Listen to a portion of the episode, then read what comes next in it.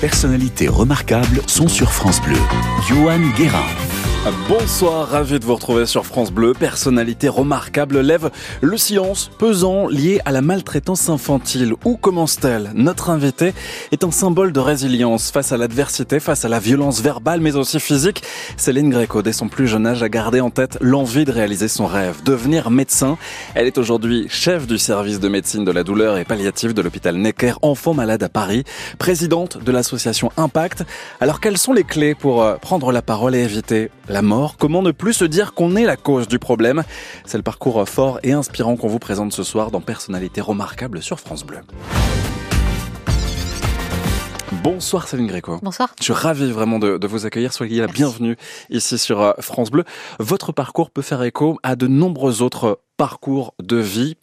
Euh, chahuté, euh, parfois violenté. Revenons sur votre enfance, justement. Vous avez grandi dans une famille avec un père violent. Premier geste de maltraitance qui apparaissent dès l'âge de 4 ans, un père violent qui veut vous faire devenir la meilleure pianiste. Ça a été le prétexte des coups.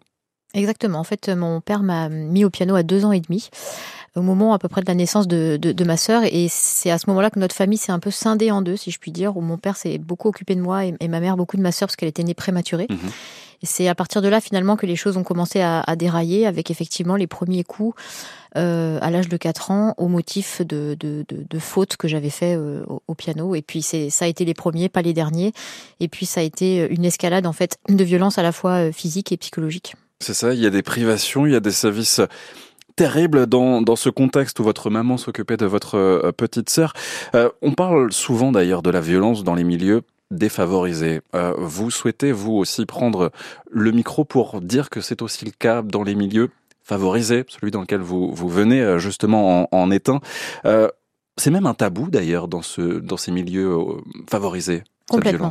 Complètement. La, la société, et, encore aujourd'hui, quand on parle aux gens, les gens sont persuadés que la maltraitance n'arrive que euh, dans les milieux sociaux très défavorisés, euh, dans certains départements et pas dans d'autres. Enfin, et, et, et c'est tout à fait faux en fait. Ce qui fait que pour les enfants qui sont issus de milieux euh, favorisés, la, la, la parole est beaucoup plus difficile à prendre. Il y a vraiment le poids de, de, de, de, cette classe sociale dont il ne faut pas descendre. Et, et les enfants ont beaucoup plus de, de mal à parler avec des parents qui bien meilleur réseau aussi euh, pour euh, pour intimer à l'enfant de, de, de, garder le silence. Euh, et, et, nous en tant que médecins en tout cas on est très mal formés en fait aussi au, repérage je trouve des, des, violences faites aux enfants. Et alors encore plus quand ce sont des enfants qui sont issus de, de, finalement de nos propres classes sociales. Il y a des, des études qui montrent d'ailleurs hein, que les médecins ont beaucoup de mal à signaler dans leur propre classe sociale. Donc on, voilà c'est pas un facteur de risque le niveau socio-économique. La, la prématurité par exemple en est un le handicap mais le niveau socio économique, non. Et, et, j'espère, en fait, en tout cas, avec, le, euh, avec mon engagement, faire en sorte que ça, ça se sache. Ouais, c'est ça. Étant enfant, vous aviez ce poids justement social aussi sur les épaules? Vous le sentiez? Oui, je le sentais. Je le sentais. Alors, petite, je, je, pensais que ce que je vivais était normal. Donc euh, école primaire, euh, collège, enfin début de collège en tout cas, je, je parlais pas parce que je me disais, bah de toute façon si tu te plains, on va on va te rironner en, en, en te disant que c'est comme ça euh, mm. et, et, de quoi tu te plains puisque c'est comme ça chez tout le monde. C'est au collège que j'ai pris conscience que non, ce que je vivais c'était pas normal. Et à ce moment-là est arrivé effectivement le poids de la de la culpabilité, de de, de la délation, de, de faire du tort à sa famille. Ma mère travaillait pas et je me disais voilà si qu'est-ce que je vais lui imposer si je parle. Enfin, il y a, tout ça qui se met en place avec effectivement ce, poids, je pense, très important de, de, causer du tort à une famille bien vue, entre guillemets. Et de causer du tort aussi à votre père qui vous bat, qui est extrêmement violent à certains moments, euh, et, et, vous avez peur de le blesser vous-même? Bah, je pense que quand on est un enfant, même si on a le pire des parents, c'est quand même son parent. Et, tous les enfants, globalement, aiment leurs parents. Et, je pense qu'on est même encore plus dans une quête de lui, d'être bien pour lui plaire, en fait. Moi, je sais que au moment où j'ai pris les premiers coups de ceinture à l'âge de 4 ans, j'ai eu peur. Je me suis dit, ça y est, j'ai perdu son, amour. Je, je vaux rien. Qu'est-ce que je peux faire pour me, rattraper, pour qu'il m'aime? Et on est dans une espèce de quête de, de retrouver cet amour qu'on pense avoir perdu. Et donc, l'enfant est, quand même très attaché à son parent, ne veut pas lui faire de tort, euh, bah, sans parent, on, fait quoi en fait? Et donc c'est, il y a vraiment cette difficulté de, parler aussi par peur de blesser même si ce sont de mauvais parents, ses parents. Hmm. Et un père qui était euh, d'ailleurs lui-même battu, qui a reproduit en fait hmm, ce schéma. Exactement. Bah oui, parce que moi, finalement, on verra, j'ai quand même eu la chance de, que quelqu'un pose un regard sur moi. Mais mon père, ses frères, ses sœurs, personne, en fait, ne leur a dit ce que vous vivez n'est pas normal. Et, et quand on met pas un terme à ça, le risque, c'est de reproduire. Et justement, à un moment donné, vous allez agir pour euh, survivre. Il y a des choses qui vont se mettre en place sur votre parcours. Une écoute qui va être euh, là parce que vous allez vous manifester. France Bleu vous fait découvrir des personnalités remarquables. Notre personnalité remarquable ce soir est la médecin Céline Greco, chef de service de médecine de la douleur palliative et, palliative de l'hôpital Necker Enfants Malades à Paris, présidente de l'association Impact, qui lutte contre les violences euh, infantiles.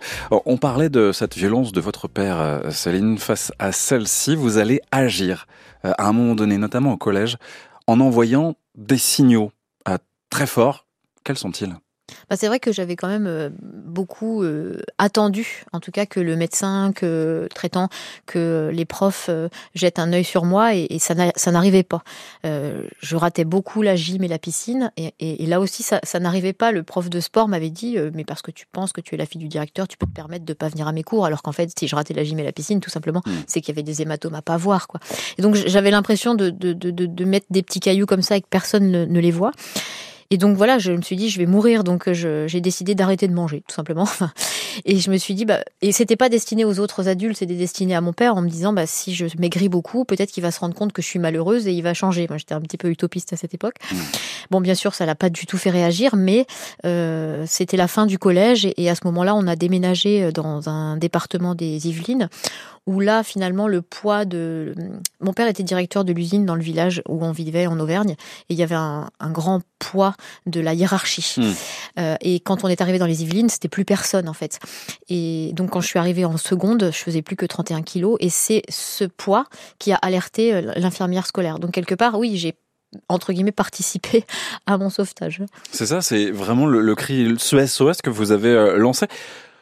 Et peut-être d'enfin prendre les rênes de votre vie c'est ça? Vous, vous l'avez pensé comme ça? Alors probablement un peu parce que c'est vrai que j'avais le contrôle sur rien du tout. Euh, j'étais, j'avais l'impression vraiment d'être une serpillière, le truc moche, sale qu'on prend, qu'on jette. Vraiment, je me percevais comme ça en tant que personne humaine, quoi. J'avais l'impression d'être l'extension des mains de mon père, mais pas un être humain. Et le fait de, reprendre le contrôle déjà sur l'alimentation, c'est ce qui est très néfaste. Hein. Mais mais peut-être effectivement, ça m'a permis aussi de reprendre le contrôle de moi-même. Euh, parce que je démarrais finalement mhm. quand même une anorexie à ce moment-là. Et donc voilà, de reprendre un peu le contrôle de mon corps euh, et, et, et, puis de, de cette maigreur de permettre d'être de, nouveau visible. Curieusement, hein, en maigrissant, on devient plus visible aux yeux de, l'infirmière scolaire et des professeurs du, lycée. C'est ça, cette infirmière euh, scolaire qui va vous écouter, vous accompagner, qui va vous remarquer. Ça aussi, cette, euh, cette notion qui est importante. C'est aussi après des gestes très violents de votre père, Céline Gréco, que vous allez agir une nouvelle fois euh, en, en, faisant les premiers constats de, de coups. Là aussi, c'est un moment important. Ça va vous entraîner derrière avec une mise à l'écart de votre famille. Vous passez par un service pédiatrique, une famille d'accueil avant de trouver une place dans un foyer. C'est un sacré parcours. Oui, c'était un petit peu compliqué. En fait, quand euh, j'ai commencé à prendre un peu confiance en l'infirmière scolaire, elle m'a dit, tu sais, pour l'instant, c'est ta parole contre la sienne. Et finalement, et là, je me, je me le dis maintenant en tant qu'adulte, c'était ma parole d'adolescentes anorexiques en plus. Hmm. Donc avec quand même, on sait que l'anorexie c'est une pathologie mentale et, et, et, finalement elle avait raison. Je pense que ma parole aurait été très facilement décrédibilisée, notamment par mon par mon père. Euh, et donc elle m'a dit qu'il fallait absolument qu'on fasse des constats de coups, et ce qui a été extrêmement dur à faire. Mais j'ai, bon, ça a mis un peu de temps, puis j'ai compris que c'était nécessaire. Et donc effectivement on a fait des, des constats de coups de plus en plus. Et c'est ce qui a permis finalement à l'infirmière scolaire de faire un signalement euh, pour que je sois pris en charge et auditionné à la brigade des mineurs et quand ensuite un placement soit décidé par le par le juge pour enfants. Et c'est vrai que c'était pas euh, c'était très dur comme période, mais même si ça a été dur, ça m'a quand même sauvé la vie, parce hmm. que sinon on serait pas en train de discuter. Ce qui est fou, en fait, c'est ce que vous dites. Vous l'avez évoqué aussi dans votre livre hein, que vous avez euh, publié. On pense à demain, mais pas après-demain. En fait, si vous n'aviez pas été placé, vous ne seriez pas là. Il est fort aussi ce, ce, témoignage là ce soir. Hmm. Moi, je, en tout cas, les, les enfants qui sont victimes de violences se posent la question de savoir s'ils seront toujours vivants le lendemain. Et ça, c'est quelque chose qui est terrible en fait. Est-ce que je serai encore là demain? Et si je suis pas là demain à l'école, est-ce que quelqu'un va se rendre compte que je suis pas là? Est-ce que quelqu'un va appeler la police et les pompiers? Et moi, j'ai vécu toute ma vie comme ça. Et en rentrant le, vendredi soir, en me disant, purée, il y a deux jours à tenir. Est-ce que je serai encore là lundi? Pendant les grandes vacances, les vacances scolaires, je, je, vous raconte pas. Hmm. Et on vit avec cette peur de pas être là demain. Euh, et c'est très, c'est très déstructurant. Comment est-ce qu'on fait pour ne pas vriller euh, justement par rapport à, ce constat que vous faites Vous êtes toute jeune à cette époque-là? Mais je pense que beaucoup, malheureusement, vrillent. Enfin, je veux dire, il y a énormément d'enfants, d'adolescents, et moi je le vois bien aussi à Necker, qui font des tentatives de suicide, des gens qui n'arrivent pas à, surmonter cette, violence et cette terreur, parce que c'est, tu rentres chez toi le soir, tu es terrorisé, tu te dis euh, je peux mourir en fait, mais dans ces termes-là. Et, et, et, moi je crois que ce qui m'a sauvé c'est ces deux choses, c'est les livres. Je, mhm. je, lisais beaucoup euh, quand j'avais le droit d'aller me coucher sous, sous, le, sous les couettes avec la lampe de poche. Et euh, ma mère m'avait offert un Walkman euh, qu'on cachait euh, très religieusement. Et, mhm. et j'écoutais beaucoup Doc Eddie Fool sur Fun Radio. Ouais. Et, et, vraiment, c'est bête, hein, mais ça m'a tenu. Ça m'a permis de rester dans le monde des vivants euh, et dans le monde, je crois, des gens à peu près sains. Quoi. Mais oui, et c'est vrai qu'il y a la musique aussi qui euh, vous accompagne, qui aide. ça peut être parfois voilà perçu pour comme un accompagnement aussi. la musique euh, malgré le contexte, il y a ces instants de vie qui sont euh, précieux, qui font du bien, les études. Il y a ce rêve aussi de devenir médecin. Et puis il y a des distractions, vous l'évoquez, la radio. Il y a aussi cette musique, cette chanson que l'on entend qui arrive. Mano, la tribu de Dana, que vous allez euh, entonner d'ailleurs avec vos amis au, foyer. Et eh ben justement, on va entonner ensemble ce soir dans Personnalité Remarquable. C'est Mano sur France Bleu. Le vent souffle sur les plaines de la Bretagne armoricaine. Je jette un dernier regard sur ma femme, mon fils et mon domaine. Hakim, le fils du forgeron, est venu me chercher. Les druides ont décidé de mener le combat dans la vallée. Là où tous nos ancêtres, de géants guerriers celtes, après de grandes batailles, se sont imposés en maîtres. C'est l'heure maintenant de défendre notre terre contre une armée de cimériens prête à croiser le fer. Toute la tribu s'est réunie autour de grands menhirs pour invoquer les dieux afin qu'elle puisse nous bénir. Après cette prière, avec mes frères sans faire état de zèle, les chefs nous ont donné à tous des d'hydromel Pour le courage, pour pas qu'il y ait de faille Pour rester grand et fier quand nous serons dans la bataille Car c'est la première fois pour moi que je pars au combat Et j'espère être digne de la tribu de Dana.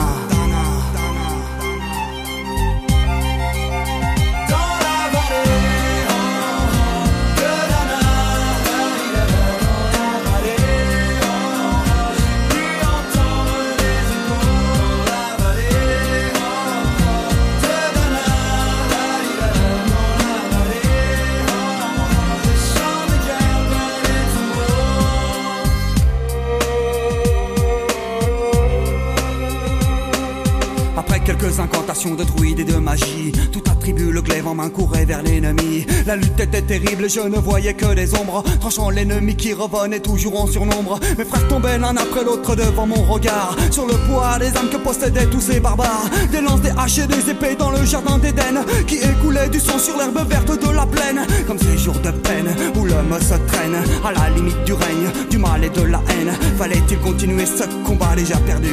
Mais telle était la fierté de toute la tribu. A continué comme ça jusqu'au soleil couchant. De férocité extrêmement plus d'acharnement. Fallait défendre la terre de nos ancêtres enterrés là.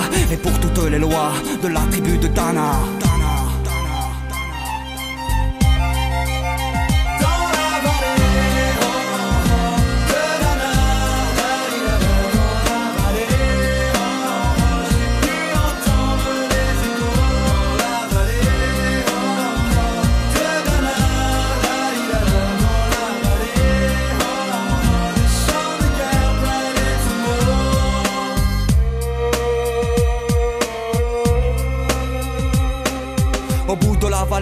Le son d'une corne d'un chef ennemi qui rappelait toute sa horde. Avait-il compris qu'on lutterait même en enfer Et car la tribu de Dana appartenait cette terre Les guerriers repartaient, je ne comprenais pas tout le chemin qu'ils avaient fait pour en arriver là. Quand mon regard se posa tout autour de moi, j'étais le seul debout de la tribu, voilà pourquoi. Mes doigts se sont écartés tout en lâchant mes armes. Et le long de mes joues se sont mis à couler des larmes. Je n'ai jamais compris pourquoi les dieux m'ont épargné de ce jour noir de notre histoire que j'ai compté. Le vent souffle toujours sur la Bretagne armoricaine.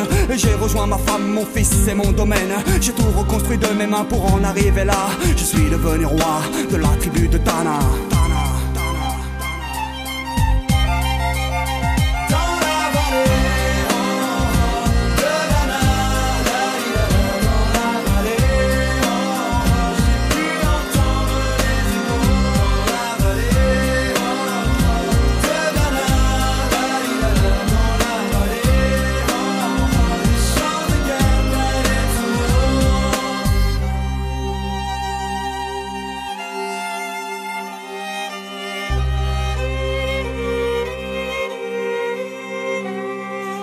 De la tribu de Dana.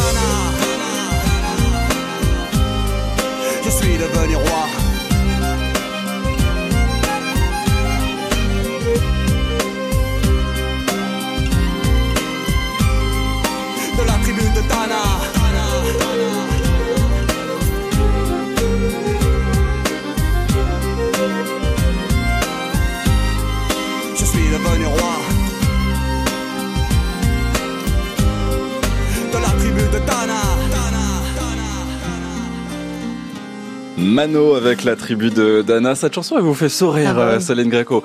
Racontez-nous le lien que vous avez avec ce titre. Bah, en fait, quand j'ai été placée, donc euh, mon premier placement après la- le signalement et l'audition à la brigade des mineurs, ça, ça a été d'être placée en placement secret à, à l'hôpital Mignot, à- au Chesnay, à côté de Versailles. Et j'ai été placée en même temps qu'un petit garçon qui s'appelait Franck.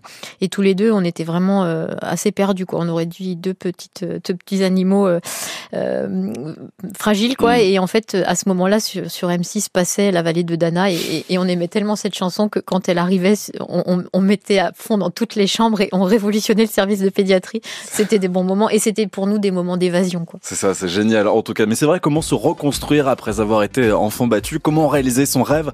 C'est ce parcours fort que vous avez, euh, Céline Greco. Vous êtes notre personnalité remarquable. Vous êtes avec nous jusqu'à 19h sur euh, France Bleu. Il y a quelque chose, euh, on, on parlait notamment de la radio. Bah justement, on va chercher cette, cette émission sur la bande FM et on tombe évidemment bah, sur celle-ci. Août 92. Fun Radio invente Love in Fun pour vous donner la parole. Oui, bonjour Doc, bonjour Diffoul. Aujourd'hui, rien n'a changé et vous êtes chaque soir de plus en plus nombreux à appeler Love in Fun. Et ouais, ça fait du bien aussi d'avoir, euh, d'entendre, d'écouter aussi les, les autres, de rire, de sourire. Euh, parfois, euh, c'était avec euh, Diffoul et, et le doc, alias Christian Spitz. Et le doc, il est là ce soir. Bonsoir doc. Bonsoir, Bienvenue sur France je vous Bleu. écoute. Ben oui, c'est une belle surprise qu'on Incroyable, fait. ah oui. Mercredi, de Exact- 15 à 16, oui. Exactement. Et On- oui. On est Oui. ravis de vous accueillir avec euh, Céline merci. Céline, est-ce que vous avez un petit message? Voilà, vous l'avez écouté Ah bah ce oui. doc de- pendant de nombreuses années.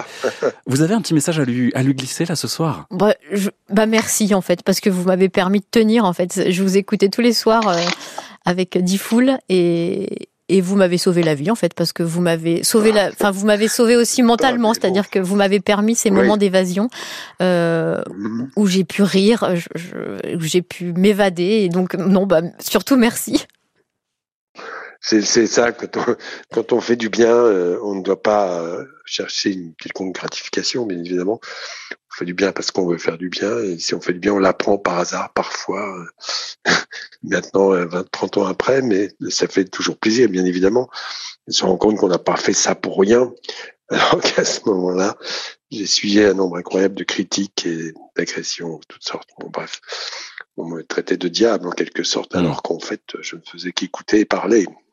C'est ça? Bah oui. Écoutez, parler, donner la Oui. parole aussi à ces jeunes qui avaient besoin de s'exprimer.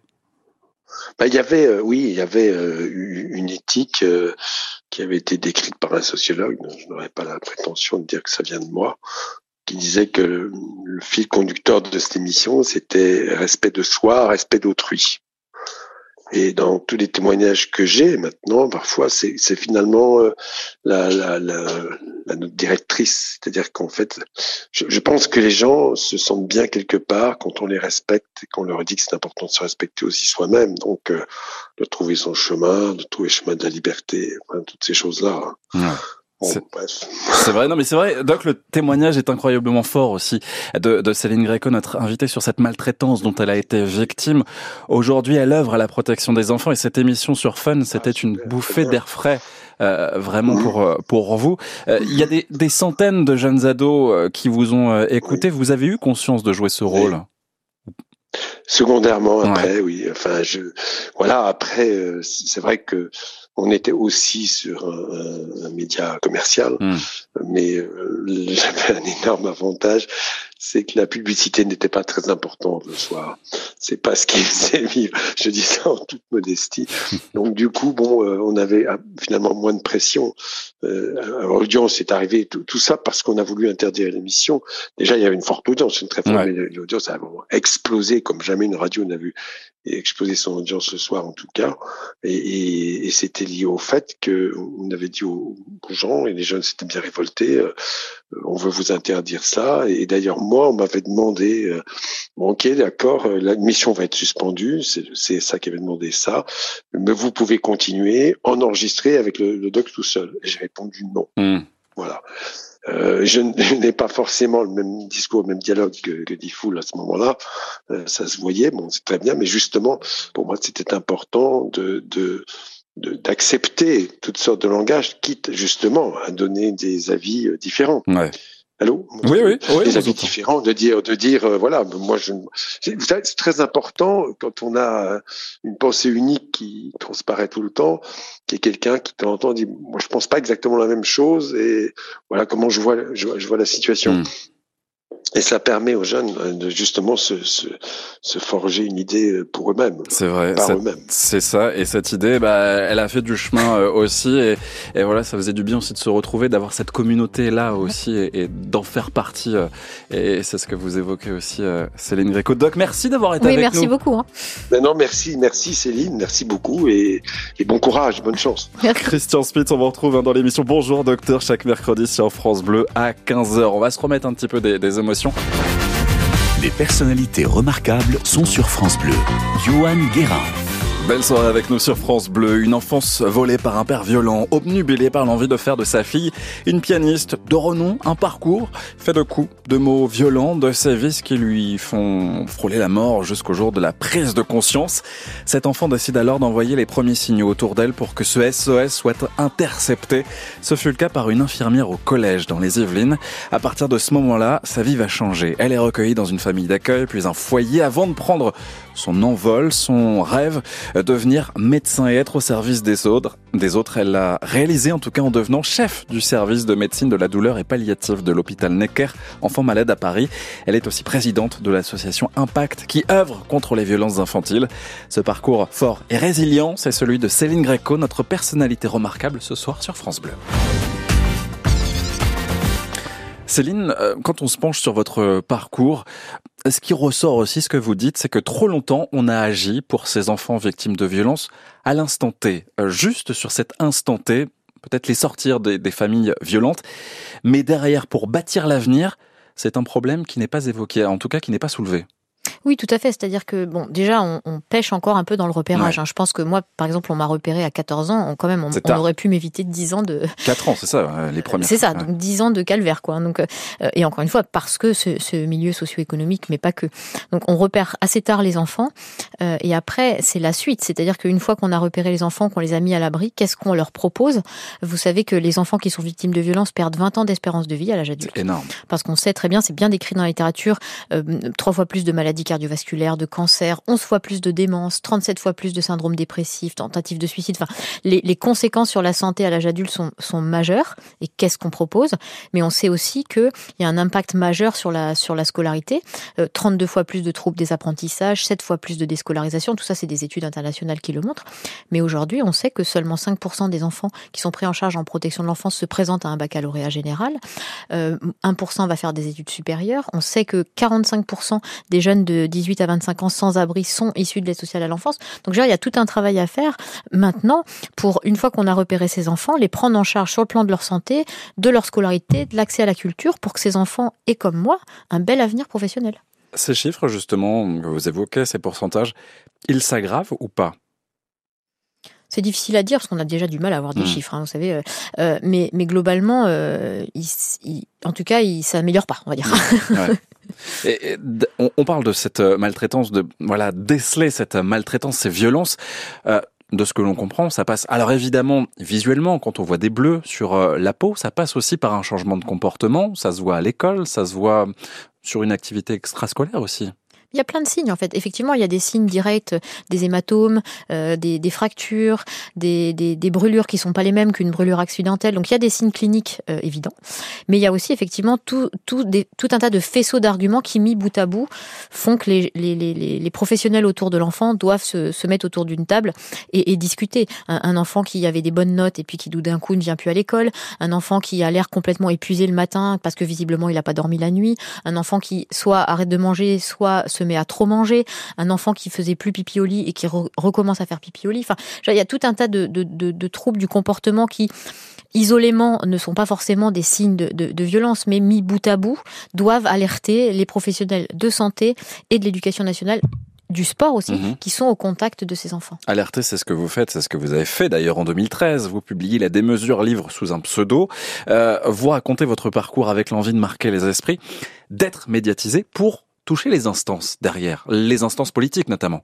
Exactement. Je me suis dit, bah, de toute façon, si t'es pas une voix audible, tu vas pas compter. Et donc, je me suis dit que peut-être qu'un livre bien médiatisé me permettrait d'accéder au, au, au niveau du, gouvernement, tout simplement. Et c'est effectivement ce qui s'est passé. Et, je voulais, à mon niveau, pouvoir leur dire, voilà, finalement, je suis un peu un expert dans le sens où j'ai été une enfant victime de violence, j'ai été placée tout à l'enfance et j'ai vu l'autre côté de la barrière en devenant médecin. Donc, je pense avoir une bonne expertise des failles du système. Et, c'est ce livre, en fait, en tout cas, qui m'a lancé dans mon combat pour euh, la protection de l'enfance. Il y a aussi euh, un moment important, vous avez reçu le soutien de, Brigitte euh, Macron pendant notamment la période Covid, on en a beaucoup parlé. Avril 2021, il y a le développement du projet Pacte. Qu'est-ce que c'est? Alors les équipes Pacte, euh, c'était des équipes qui euh, qui sont devenues réelles. En tout mmh. cas, l'idée était de se dire voilà, il y a énormément de passages aux urgences dans les hôpitaux pédiatriques euh, et on repère moins de 1% des enfants, euh, alors qu'on sait que 14% au minimum des enfants sont, sont, sont victimes de violences. Et vous savez bien, l'hôpital c'est compliqué, euh, on manque de soignants, on, on, on, manque de médecins, donc on part finalement au, à l'urgence. Et euh, repérer un enfant qui est victime de violence, c'est très très chronophage, c'est très compliqué, euh, c'est une charge mentale majeure pour pour des soignants qui du coup parfois préfèrent entre guillemets hein, euh, ne pas voir et mmh. que ce soit pour le prochain. Euh, et alors je me suis dit peut-être qu'on peut faire comme mon équipe. Moi, à Necker, j'ai une équipe mobile euh, de médecine de la douleur et de médecine palliative. Quand un patient, enfant ou adulte, est appelé euh, est, douloureux, les services nous appellent en disant voilà, il est douloureux. Est-ce que vous pouvez venir nous aider à faire en sorte qu'il soit mieux? Et je me suis dit qu'il fallait raisonner comme ça avec des équipes mobiles, référentes en protection de l'enfance, pour que dans les services, dès lors qu'il y a un doute, les soignants restent pas avec leur doute, mais puissent appeler l'équipe en disant voilà, on a un doute sur cet enfant. Est-ce que vous pouvez venir? Est-ce que vous pouvez faire le diagnostic? Est-ce que vous pouvez nous aider à le prendre en charge? Mmh. Et donc effectivement, les sept premières équipes Pacte ont été mises en place grâce au soutien fondamental de la Fondation des hôpitaux. Oui, c'est vrai, c'est euh, important. France Bleu vous fait découvrir des personnalités remarquables. Quand vous croisez des, des enfants, certains se rattachent à des peut-être des croyances euh, pour peut-être aussi se faire du bien. En fait, on a beaucoup d'enfants, et moi-même j'en faisais partie, qui développent des tics euh, et des, des tocs, Mhm. mmh. en fait, pour se rassurer, des rituels, en fait. Alors, c'est des croyances un peu magiques, c'est pas des croyances dans des, dans des religions Mhm. ou dans des, dans des, des, des personnes, mais c'est plutôt des, des, des, rituels magiques, en fait, de, de réassurance. Et on en a beaucoup. Mmh. Ouais, magique aussi, comme ce qui se passe en mai 2022. Vous lancez, Céline, l'association Impact. Euh, vous ne parlez pas d'aboutissement, d'une continuité de votre travail, de votre engagement, et ce que vous dites aussi, qui est très fort, c'est ma mission. Mmh. Effectivement, je, dis souvent que la, la, recherche en médecine de la douleur, c'est ma passion. Et la protection de l'enfance, c'est vraiment ma mission. Comment, comment vivre ma vie euh, euh, belle vie aujourd'hui, même si bien sûr, voilà, comme comme tous les enfants victimes de violence, moi aussi j'ai des séquelles qui me pourrissent la vie d'ailleurs. Mmh. Mais mais mais néanmoins, je fais un métier que j'aime, je j'ai je, une vie de famille équilibrée. Comment passer ma route en fait, euh, sans en connaissant parfaitement les failles du système, sans aider ceux, enfin ceux des enfants et des adolescents qui arrivent derrière moi. Donc oui, pour moi, Impact c'est c'est c'est une mission. Alors comment vous agissez au, au sein d'Impact? Pour l'instant, vous êtes implanté en, en Île-de-France. Il y a cette volonté d'ouvrir à toutes les régions de France, mais comment est-ce que vous agissez concrètement? Alors concrètement, on a deux volets avec l'association. Un volet santé pour mettre fin à ce chiffre terrible de 20 ans d'espérance mmh. de vie perdue. Euh, et on veut ouvrir le premier centre de santé dédié aux enfants victimes de violences parce que ces enfants ne sont pas pris en charge. Euh, on estime à peu près que moins de 10 enfants, 10%, pardon, 10% des enfants qui sont pris en charge en protection de l'enfance ont un suivi effectif de leur santé alors qu'on imagine bien que forcément ils ont des séquelles psychiques et physiques des violences vécues. Donc l'idée avec Impact est de monter le premier centre d'appui à l'enfance en France. Ça s'est fait aux États-Unis, au Canada, mmh. ça s'est fait en Allemagne. Euh, donc de le monter en Île-de-France et puis ensuite qu'on puisse avoir un centre dédié par région, un peu comme ce qui s'est passé avec les maisons des femmes ou les maisons des adolescents, oui. mais donc un centre d'appui à l'enfance pour les enfants victimes de violences. Et puis euh, un volet éducation, culture, là aussi pour pour faire inverser la roue de cet échec euh, scolaire et, de cet échec dans, l'insertion professionnelle. Et on accompagne du coup avec Impact les enfants de 3 à 25 ans. On s'arrête pas. Vous savez qu'à l'aide sociale à l'enfance, au mieux, les enfants sont pris en charge jusqu'à 21 ans. Souvent, ça s'arrête à 18. Euh, quand on sait que les jeunes Français quittent en moyenne le domicile familial à 26 ans. Hmm. Donc pourquoi demander à des jeunes, en plus euh, qui ont subi des lourds traumatismes, d'être autonomes à 18 ans? Au mieux à 21. Donc on accompagne les jeunes de 3 à 25 ans, l'idée étant de leur apporter un soutien à la scolarité, euh, la possibilité d'avoir de l'expression artistique, théâtre, danse, chant, comme les autres enfants, euh, de la bibliothérapie aussi pour apprendre à exprimer ses émotions à travers la fiction, reprendre confiance en eux, et on les accompagne aussi euh, dans leur accession à l'autonomie. On a mis en place des bourses d'études, l'aide au permis de conduire, des séminaires de préparation à l'autonomie. On a créé un, projet global avec une super équipe à mes côtés pour que les jeunes aient un avenir professionnel. C'est ça, l'avenir professionnel, ces jeunes qui sont aussi parrainés par certaines euh, entreprises, euh, avec notamment, ça passe par les stages de, de troisième quand on est au, au collège, mais c'est aussi d'aller plus loin et de leur dire que leur métier rêvé, bah c'est aussi possible, mm. c'est aussi pour eux. Oui, tout à fait. Et on s'y prend même beaucoup plus tôt que ça, mm-hmm. parce qu'en fait, on, on, se rend compte que dès l'entrée au collège, en fait, les jeunes qui sont pris en charge à l'aide sociale à l'enfance ne rêvent plus. Et ils s'engagent parfois sur des voies, ou on les engage sur mm. des voies qui sont pas du tout en accord avec leurs rêves. Et donc, ce qu'on essaye à faire, de faire avec nos entreprises partenaires, c'est de mettre en place, dès le primaire, en fait, un village des métiers, une fois par an, pour que les enfants euh, aient conscience des métiers qui existent, en fait, et que des, entreprises se mettent à leur niveau euh, pour leur expliquer, voilà, tu pourrais être euh, horloger, par exemple, parce qu'on a parmi nos partenaires bûcherer, tu pourrais travailler dans, en, en médecine, tu pourrais être un un excellent boulanger. Tu, mmh. On a des enfants qui voudraient être pâtissiers. Mais de, de, leur permettre de, de, rencontrer ces entreprises, petites, moyennes ou grandes, euh, pour leur et leur dire c'est possible. Tu, tu accroche-toi. Euh, à l'école, accroche-toi au collège, accroche-toi au lycée, parce que c'est possible. Et effectivement, ensuite, comme on le disait, ces enfants n'ont pas de réseau, et on sait très bien, n'importe qui m'écoute sait que c'est difficile de trouver un stage de troisième à son enfant, même si tout va bien dans la famille. Mmh. Donc imaginez-vous des enfants qui sont placés en maison d'enfants. Donc ces enfants, souvent, le stage de troisième, bah, ils le font pas. Euh, et donc nous, l'idée aussi, c'est de leur apporter, grâce à nos entreprises partenaires, un réseau pour que ces enfants puissent faire un stage de troisième qui leur plaît, dans le domaine qui leur plaît, et ensuite qu'ils puissent être mentorés par des mentors d'entreprise jusqu'à l'obtention de leur diplôme, que ces entreprises leur proposent des stages en alternance, des jobs d'été, des CDD, des CDI. Euh, et, l'idée est que enfin ces enfants rêvent de leur avenir et que cet avenir soit réalisable et qu'il soit serein et épanoui. C'est précieux en tout cas, ce sont des mots qui euh, résonnent, j'en suis certain, euh, ce soir. Et, euh, et c'est vrai que c'est un travail en tout cas que vous menez avec votre équipe qui est ô combien important. Aujourd'hui, vous êtes à votre place. France Bleu vous fait découvrir des personnalités remarquables. On parle de cette maltraitance infantile, cette force en tout cas pour la combattre aujourd'hui, celle qui vous accompagne, vous accompagnez aussi les, plus jeunes. Une vie d'ailleurs qui se raconte dans un livre, La démesure soumise à la violence d'un père paru aux éditions Max Milo. Aujourd'hui, vous avez trouvé votre place, vous êtes arrivé là où vous espériez être, en tout cas, en tant que chef de service euh, à l'hôpital Necker et, devenir médecin.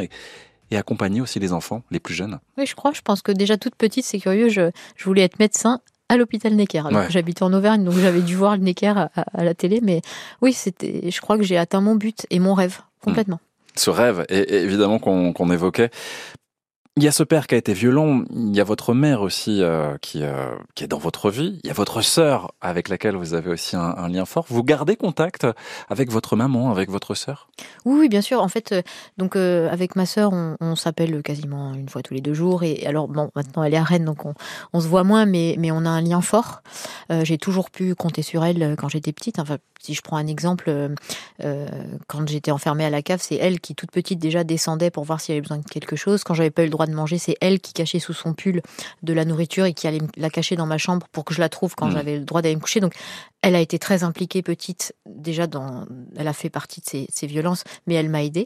Donc, bien sûr qu'on a gardé un lien fort. Euh, et ma mère, euh, j'ai effectivement un lien avec elle aussi parce que euh, elle ne voulait pas ça mais aussi elle était très sous mm. emprise, elle travaillait pas. Enfin, c'était pas simple, quoi. Je veux dire, on peut pas je peux pas lui en vouloir. Bien sûr, je lui en ai voulu, mais, mais je sais qu'elle ne voulait pas ça et qu'elle était aussi sous emprise. Donc aujourd'hui, euh, bah, j'essaye de, de l'aider, d'être là pour elle euh, à la hauteur de ce que je peux. Et ce soir, qu'est-ce que vous dites peut-être à ces enfants qui vous écoutent, qui sont derrière leur poste de radio et qui trouvent un écho à leur vie? Bah, dans votre parcours C'est bah, ce que je voudrais dire. Alors, tous les enfants qui sont pris en charge en protection de l'enfance, mais pas que, c'est-à-dire que les enfants qui, qui vivent dans des quartiers difficiles, euh, qui, qui, qui vivent dans la pauvreté, qui accrochez-vous, c'est possible en fait. Essayez de trouver des, des adultes qui peuvent vous aider, mais je pense que c'est possible. Et ceux qui sont victimes de violences, c'est difficile de leur de, de leur donner l'injonction de Mm. parler parce que c'est pas facile, mais qu'ils essayent de trouver dans leur entourage un adulte qui peut être de confiance pour pour pour pour qu'il puisse un peu libérer la parole, qu'il puisse se confier à cet adulte et et pour tous ces enfants euh, qui baissent pas les bras. Et ouais, ne jamais baisser les bras et, vous en êtes aussi euh, l'exemple. Céline Gréco, merci d'avoir accepté notre invitation. C'était vraiment un plaisir de, bah voilà, de partager aussi ces expériences euh, de vie. Bravo pour ce travail que vous euh, menez et qui a pu faire du bien, je pense, euh, en vous écoutant euh, ce soir. Je rappelle que vous êtes chef du service de médecine de la douleur et palliative de l'hôpital Necker Enfants Malades à Paris, présidente de l'association Impact qui vise à, à favoriser la santé, la scolarité et l'accès à la culture des jeunes victimes de violences. France Bleu vous fait découvrir des personnalité remarquable.